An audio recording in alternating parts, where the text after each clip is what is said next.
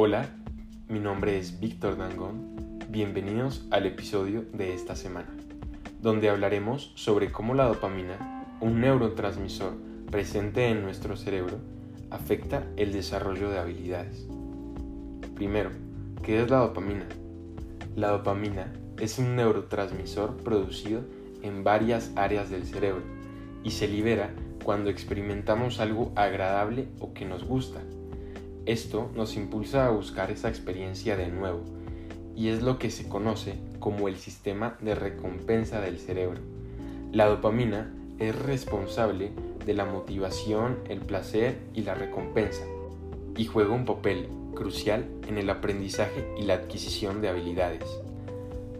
La dopamina es esencial para el proceso de aprendizaje, ya que ayuda a fortalecer las conexiones neuronales del cerebro.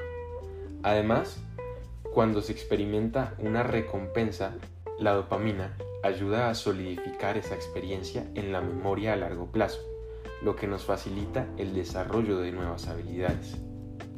Y tras esta liberación de dopamina en el proceso de aprendizaje, se facilita la creación del hábito de aprender y desarrollar cualquier habilidad. La dopamina y la constancia. La dopamina no solo ayuda a aprender una habilidad, sino que también ayuda a mantener la motivación y el interés en esta.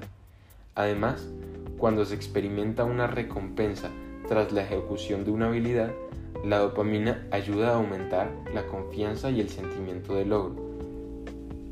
Todos estos beneficios nos ayudan a desarrollar nuestras habilidades, pero esto puede ser impedido si estamos muy acostumbrados a recibir dopamina por acciones sobreestimulantes, como las redes sociales, los videojuegos, la comida ultraprocesada, y muchas más acciones que pueden ser adictivas y perjudiciales para nuestro bienestar.